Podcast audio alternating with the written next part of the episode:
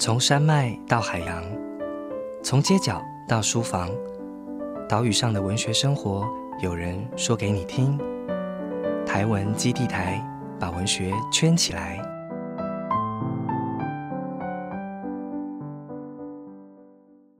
大家好，我是台文基地台的值日生马一航。台湾基地台是由台湾文学基地所设置，我们会在这个 podcast 频道与您分享关于写作者、关于阅读的新鲜事，将台湾文学的各种讯息发送给大家。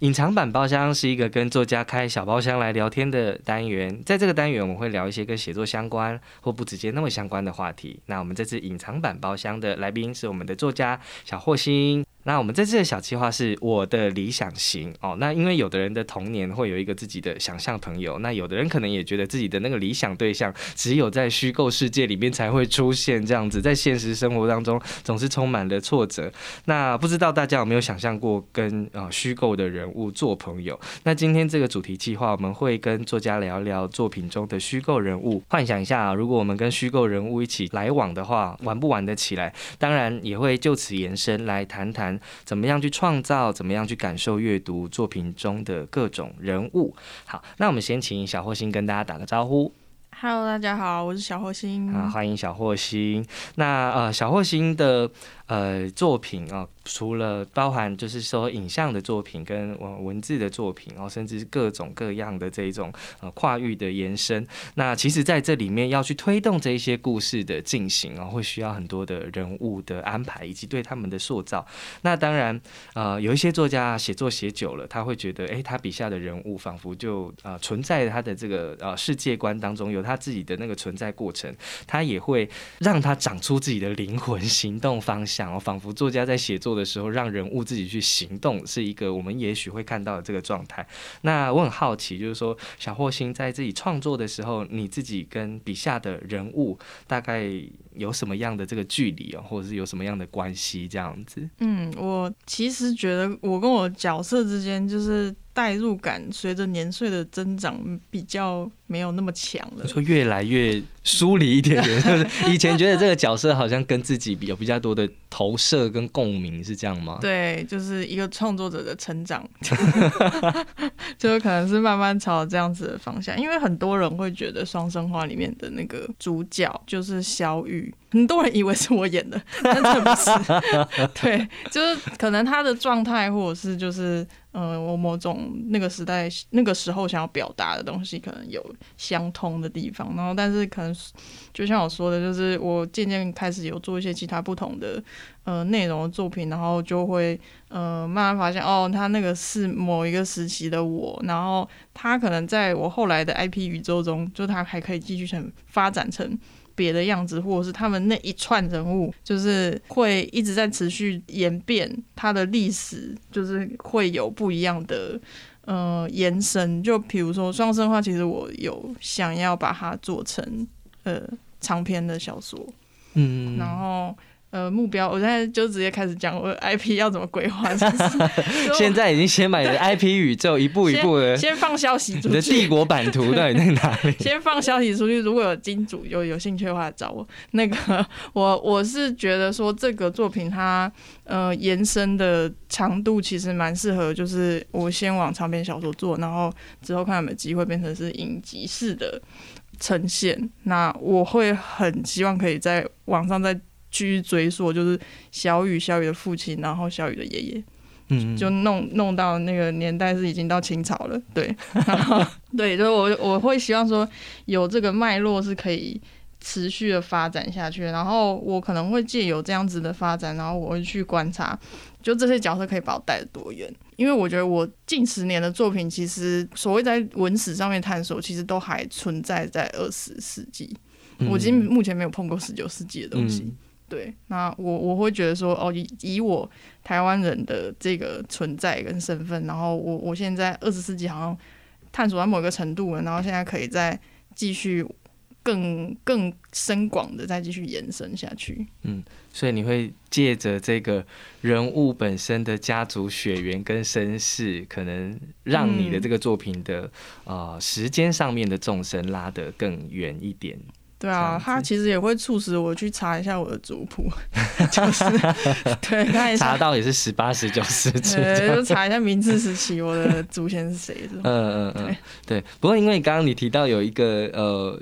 有趣的事情是，就是说作品跟自己的这个哦某部分的我，当然不会是全部啊、所做的一些连接跟投射，甚至是你身边的这个亲朋好友哦，会感觉到里面的这一种重叠性。可是如果我们从你比较新的这个作品，呃，我与阁楼上的镜子这个短篇小小说的写作来谈，那里面。跟你的这个代入可能就会更呃远一点，因为这里面的这个主角毕竟他是一个生理男性这样子，而且再来是我觉得很好奇的是说，呃，你用了很多感官跟生理上面的这个细节的描绘，嗯。嗯，例如说性器官嗯。啊、生理反应，当然这里面跟这一个呃男性的角色，大家面对性啊、面对爱，面对这整个穿越之后的这个时空感的。呃，异样哦有关系这样子，那他也要去确认这个是梦境还是现实等等的。那像这样子跟你自己啊、所谓的距离比较远的这个人物，你当初是怎么样去做这个推敲跟呃延展的？我我自己是觉得我自己是一个无性别的人，嗯对，然后这件事情其实是在这几年会有比较强烈的感受啊。当然之前也有经历过很长一段时间是就是，嗯、好想当男的哦、或者是就是当女的好像也蛮多好处的，就等等各种的想法在就是之前前十年会不停的出现。那我觉得可能尤其是近几年，就我很多作品里面其实是会以一个直男就是作为主角。然后去出发，我这两年也在想说，就是诶，我怎么会这几年都在做这样的作品？然后我发现当中其实也有我某一种反抗的情绪在，对，就是说就我反抗的是指说你被呃先天或后天或社会环境被赋予的这一个呃性别的框架吗？嗯，那个也算。嗯然后我，而且我喜欢去探索的地方是，其实是直男他们就比较脆弱的玻璃的 玻璃心的一面，就是那个东西你不会很常在就是街上就看到，就是、就是他们一些 OS 什么的。然后需要去挖掘它。对对对，就我喜欢去就是去帮，不管是帮他们虚构，或者是说从我身边的直男朋友们，然后呃跟他们来往之后，就听到的一些事件等等的，然后去推敲。就我其实像我有出的那本那个小说，然后里面的主要两个角色也都是男的。对，那就是我我会觉得透过，尤其是我仍仍然认为我们现在仍然是在父权社会，所以我一个生理女透过男性的角色去发展那个故事，对我来说是某种可以更了解这个社会的怎么操作，嗯，对嗯就去建构那些人物关系等等的，就是他是跟我去访谈了什么人，然后我回来再继续加到这个故事内容中，是都有息息相关。嗯，因为我们刚刚在提到这个关于在啊、前一次录音里面，我们提到呃你对于各种美彩的这个掌握跟语汇啊，其实你有你自己的想象，例如说呃文学有文学它推进的方式，那影像作品里面它因为加入了很多动态的或是综合性的感官的事物，所以在这两种啊、你可以说是艺术形式的这个人物的创造跟塑造，我想应该就会有很多同或不同的这个呃状态跟取舍。那其实呃，刚刚也提到《双生花》，当然还有另另外一部你的短片《宵禁》，两部作品里面的人物哦，当然《双生花》不用讲了，那影像风格非常的鲜明，但《宵禁》有另外一种。符合时代氛围的这种压抑，然后当然我也说了，就是说你很会选男性的角色，就是说很会选角，除了帅之外，还可以反映某一种特殊的时代氛围，而甚至是说在这个人物的塑造之下，他又不只是单一的人物，因为你应该也想要去折射或反映出某一种时代的这个群体的现象，让它不是只是单一人物的故事这样子。所以，我也许啊，小后星也可以谈谈你在影像里面去创作角色、捕捉角色的时候，怎么样去运作这样子。我好像是蛮喜欢用群体方式组织，就是他比较难作为单一一个人，就比如说像像哈利波特那样突然出现在我面前，嗯，他比较有可能是，比如说像小静，就是他一次来三个，就是这种状态，或者是一次来一家嗯。这种状态，然后我就会从这样子的一个一团东西里面，然后再去找出他可能需要多少数量，就三个人或五个人，那这五个人各自什么关系？爸爸、儿子、女儿或等等的。嗯，所以他很少是先有某一个单一人物的这个形象先出现，然后再分配出去。在你的脑海里面，他通常是一次出现一个群体这样子。对，因为可能我们的社会就是亚洲的社会。大家是群体主义嘛，所以当他每次就是灵感袭来的时候，他总是一团的。而且你也很很，因为你很在意那个人跟人之间的这个互动的 问题哦。有时候当然也是也是紧张的，也是相互的去去挑战这样子。因为我觉得双生花的这个选角也选的很好嘛，因为这一个呃演员他同时有少男美也有少女美，对不对？他才可以一次的去。扮演这一个呃两种不同的这个性别气质跟形象，让他这个身世跟人之间有一些叠合。那我觉得在这一部呃影片里面，我觉得扮演是一个很有趣的问题，因为它其实有好几个层次的扮演嘛。除了里面的角色他跨越性别的扮演，当然也包含这个演员本身他要去扮演两种不同的性别形象。那只可是其实扮演有时候是遮盖。你要去扮演这一个角色，你有时候必须去遮盖某一些原始的事件，但是扮演也带来铺路。例如说，这双生花里面有偷窥，那也有秘密的展现，这样子。所以我很喜欢你在双生花里面的这个安排，这样子。我们有闲聊的时候有聊到说，你觉得你很会选角，对不对？你在那你你在选角上面，呃，是有什么样独到之处吗？我我觉得就是我很相信我的直觉啦，应该是这么说。然后，当然我们演员来的时候都会做一些 audition，就是可能会让他做一场戏的演练，或请他演某一种情境，然后借此去看他他的敏感度好不好。就对我来说。就是敏感度很重要，就是你对于你身边的各种东西，不管是声音，或者是你有一个对手角色，你接收刺激的时候，你的反应是什么？嗯嗯嗯。有有的人可能就会很刻板的就给出，就是你骂我我就哭，然后就不然就是还还手，就是没有其他东西。但就是我会更想要看到别人给你一些刺激的时候，你会不会给我一些不一样的？嗯嗯嗯。对，那他们我就不只是因为。上镜这件事情对演员来说是很重要的啦。嗯，对，那那个上镜他的脸。为什么现在突然想到蔡明亮电影？就是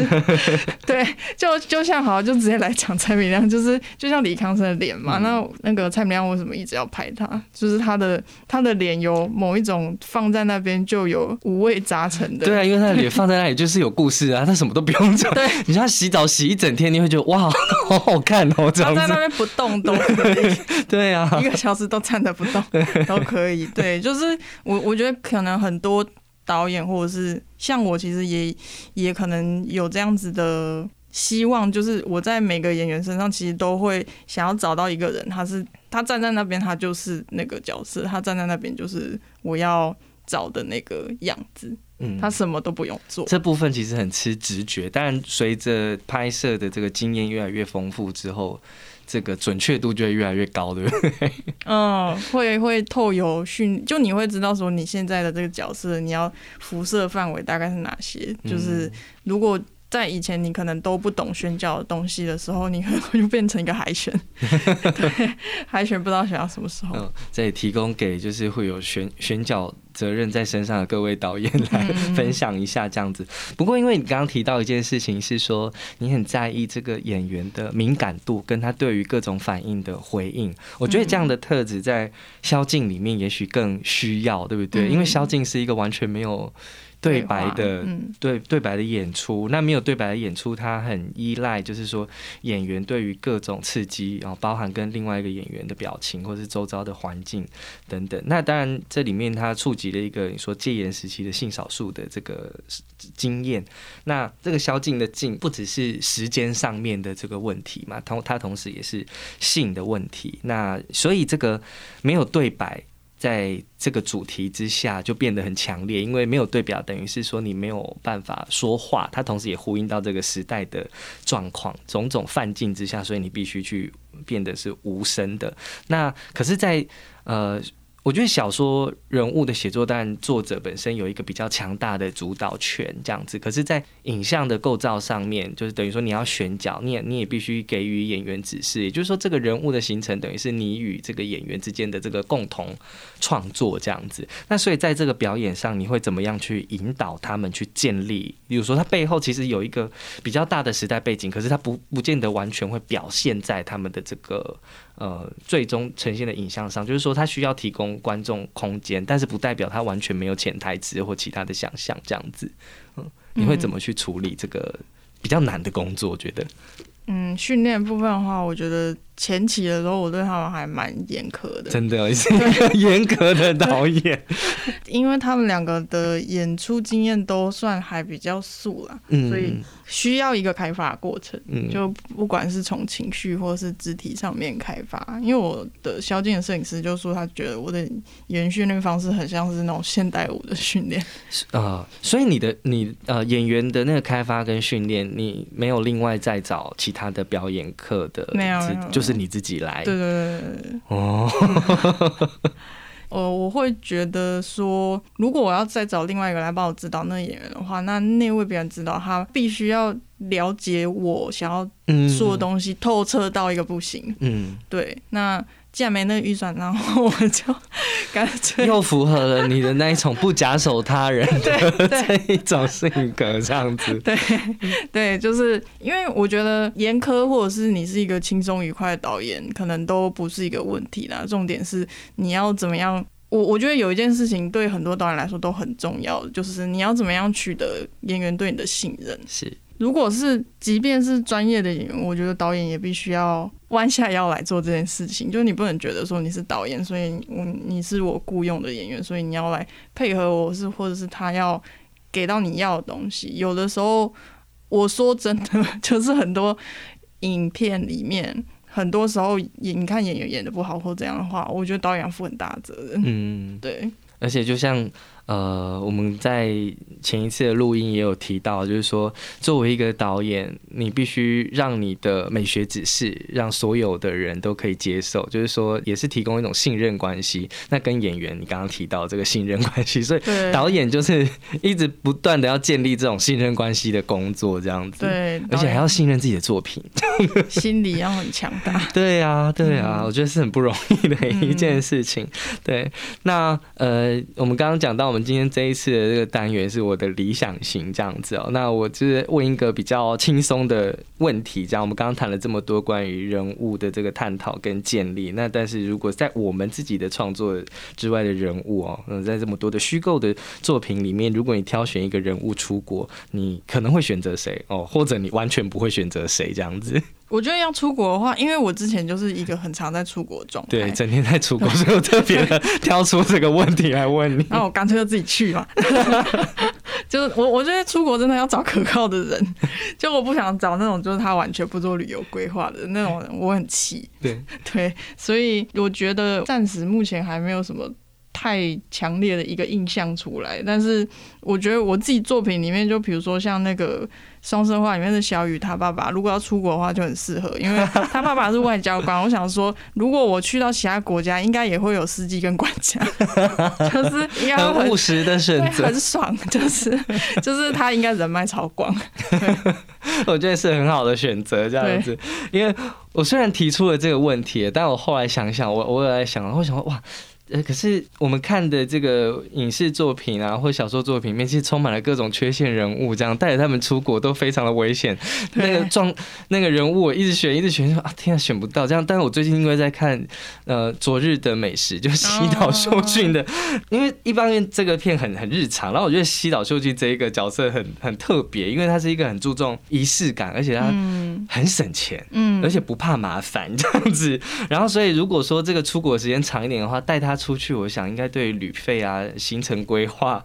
都 都会蛮有效率的这样子，所以只要我不要有提出太任性的需求，应该都可以安排的蛮好这样。不过我也是推荐大家来看这一部片，因为我觉得它虽然是处理这个里面有同志议题，可是它把各种面相都处理的非常的日常，他没有把这个关系。特殊化。他当然会面对到现实生活当中里面遇到的一些小困境，可是那些困境真的有的小的好小哦。例如说，他要去参加婚礼，所以他。为了别，因为他没有出柜，所以他为了不要让那些婆婆妈妈或是年轻的女士们，就是对他产生追求或是过多的期待，他就跟他的呃伴侣说：“那我们就去买一个戒指好了。”他伴侣就是很开心说：“哇，你终于要送我戒指？”他说：“没有，我是非常务实的，就是为了怕麻烦而已。” 这样子，我觉得很好笑，推荐大家去看。好，那 当然，我想我们从小到大的这个接触作品的经验啊，不管是呃漫画或者小说或听来的故事，或看的连续剧，其实有非常非常多的人物。那可是你有没有像一个最早的一个起点，就是说你最早感受到的对自己有意义？例如说，不管是你讨厌他，或是你特别的爱他，或者他好像给了你一种某特殊的人生方向，有没有这样的一个人物？我小时候很爱看那种精灵鬼怪啊、天使恶魔那类的东西。然后要讲一个就那种大 IP 类型的角色的话，我觉得就是那个安倍晴明。嗯嗯嗯嗯。对，因为就是因为连带我喜欢鬼怪的东西的关系，所以我也很喜欢那种巫师类型的角色。然后阴阳师是算是我就应该是国中嘛，就是就开始在接触的。呃，不管是小说也好，漫画也好，那我就觉得这个人好酷。就是，那你有看最近中国改编的版本吗？嗯嗯嗯。可以看一下，我觉得蛮精彩的，会得到另外一种不一样的娱娱乐感，这样子。嗯嗯嗯，好。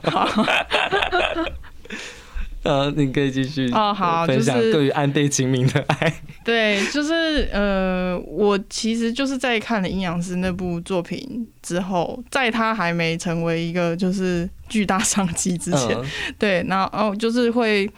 因为这个作品的牵动，然后会让我想要去探索，就比如说日本传统文化里面的妖怪啊，然后呃，他们呃跟神社有关，或者是跟神官、天官那类有关知识。然后当然这部分的知识，因为日本的历史在这部分的发展，平安时代跟唐朝是有关系嘛，然后又会牵动到中国的历史，就是所以它是整个就是东亚地区的，就是历史其实都会。可能就在那个时候就有种下某一种因子，就是促使我之后就是对于这种嗯地理或者是历史的了解就会越来越深。而且求知欲真的很强哎，因为一般人可能就停在说，那我特别喜欢他，那我就。变成他的一个谜啊，各种形式的这种 IP 作品，然后等等的，或自己投身入这个描绘他的这个行列，但没想到也就是 往这个文史方面的去做探寻，这样子，我觉得是一个非常值得效法的精神。大家就是如果你有你喜欢的人物的话，不妨把他背后的那个历史背景相关知识都研读的更透彻，你对他的爱会更。更深刻，对对，更有基础这样子。然后我自己想到的这个问题，我其实想到的是《西游记》，就是我小时候看《西游记》，不管是电视上连续剧啊，或是听录音带啊什么，我真的很讨厌唐三藏这样子。我就会觉得他很啰嗦，就是他他那个啰嗦是连带一种束缚的感觉，这样子，因为他常常会出现说那种孙悟空做什么事，可是他没有办法一下辨认出来，所以就误会他，然后让孙悟空陷入一种无辜的情境。那因为我接触到这一种问题是很很小的时候，就是对童年对小孩子来说，这个东西会有一点点超载，就是你会觉得那个里面的那个善恶，或者是说他们组织的这个这个 team，会觉得有一种复杂的情感，蛮混乱的这样。然后这种混乱又会带来，就是像刚刚说，因为混乱，所以你会觉得有一点点愤怒这样。不过我后来想一想，就是说，如果文学作品或是任何的创作，它会让你带来混乱，或让你去思考一下人跟人之间的关系会是什么的话，这应该是一件好的事情，这样的还是值得去思索的。好，那当然，呃，我们自己有时候也会想说，哎。哇，他这个某一个小说家，他描绘人物的方式虽然跟自己截然不同，可是同时你也会觉得很很惊讶或特别的去喜爱这样子。那你有没有对哪一个写作者或者说影像的创作者去描绘描述人物的这个方式这样子？那我觉得呃，不管是什么样的文本，我觉得都可以。嗯，我很喜欢就是看作家写一些就是。很废的 OS。对，就刚刚有提到的那个翁道，就是也是一个显著他是整篇都是 OS 这样子，对就是讲一些很，废的话。对，对，然后嗯、呃我记得那个写堕落论的那个坂口安吾，就是他、他在写那本书的时候，也会写一些什么，就直接写在书上，就写说自己写的东西就是也没什么用，所以就写到这边吧，嗯拜拜。为什么？你会为什么你会特别喜欢就是 OS 这样子？因为我我自己的阅读状态可能刚好有一点点相反，嗯我会我会觉得说，哎、作家他可能或是表达人，他不应该把作者内心当中的这个想法，就是用不一样的方式稍微转换一下等等的这样子。对我很好奇为什么会你会特别喜欢这个 OS 的部分？我觉得可能也跟我国高中时期就是一个二次元的人，嗯，然后我所以我觉得我很习惯就是漫画式的那种嗯很多独白，嗯嗯然后独白多到不行。对，就是因为我觉得我自己也是这样子的一个人，我发现阁楼上的镜子好像有一点点这个倾向，对不对？然后使得有的时候，当然影像作品上面可能还好，但是嗯很多人都会觉得我我的气质或者是我作品的某一些面相就有一种中二感，但是有这样子说的人哦、对，真的有人这样说，但是就是他他会说的，可是但那个中二感又不是那种迷音的意思，就是他觉得那个是有有一点嗯有思考过中二或什么，就是这种。对，嗯。但我觉得你其实做的很节制哦，因为你虽然这么喜欢 OS 的部分，可是，在你的影像作品里面，至少就我接触的来看，其实人物的表现情感的方式，嗯。或者甚至是心内音，是其其实是很少的哎。嗯。对对对，其实你是透过很多不同的细节、动作，甚至其他的东西来来暗示这样子。嗯我觉得这是蛮不容易的一件事情，因为有一些导演可能会从头到尾都非常贯彻他自己的喜好跟偏好这样子。对，那我想分享一下，就是说我最近迷上了一个韩国导演洪长秀，因为他在描述人物的这个状态，就是我觉得他刚好可能相反，就是说他。你很少会看到人物的这个心内音，可是他常常会把他们放在餐桌上面去讲话，然后那个场面之尴尬，真的会让你很想逃离那里这样子。可是我觉得这是是一个很难的手法，因为他在不同的片里面，他的演员也重复，然后镜头他有时候会有一种很不自然的那个 zoom in，然后然后很多餐桌上面的对话，他的作品里面也有一个很特殊的小宇宙，嗯。可是你又不会觉得人物只是他的一个道具这样子，所以而且他很多空镜头都拍的很美，就是那个没有人物的画面，也像是某一种人物在说话，或者我们在放空啊想事情的方式。我觉得他在这方面的组织是另外一种有机的这个状态，但我觉得他也显现出来某一种任意，就是他有一些他想做的事情，可是他也有一些节制在里面，这样子。嗯对，我觉得，哎、也跟你的这个影像美学，好，仿佛有一些可以